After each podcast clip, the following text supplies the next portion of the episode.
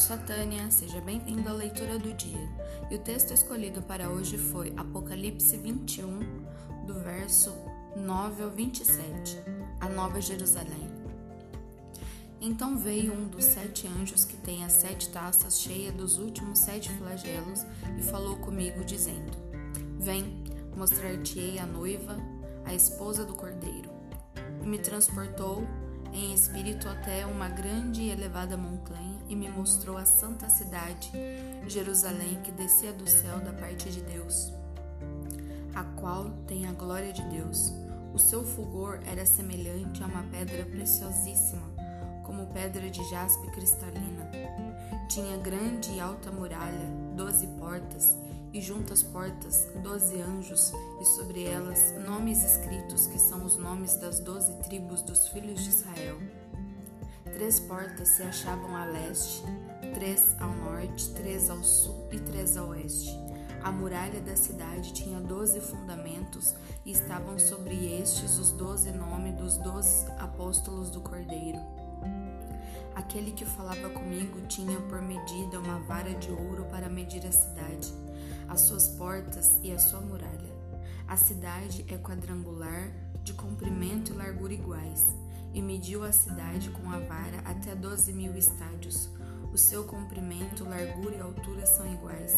Mediu também a sua muralha, cento e quarenta e quatro côvados, medida de homem, isso é de anjo. A estrutura da muralha é de jaspe, também a cidade é de ouro puro, semelhante a vidro límpido os fundamentos da muralha da cidade estão adornados de toda espécie de pedras preciosas. O primeiro fundamento é de jaspe, o segundo de safira, o terceiro de calcedônia, o quarto de esmeralda, o quinto de sardônio, o sexto de sárdio, o sétimo de crisólito, o oitavo de berilo, o nono de topázio, o décimo de crisópraso, um décimo de jacinto e o do décimo de ametista. As doze portas são doze pérolas, e cada uma dessas portas de uma só pérola. A praça da cidade é de ouro puro, como vidro transparente. Nela não vi santuário, porque o seu santuário é o Senhor, o Deus Todo-Poderoso e o Cordeiro.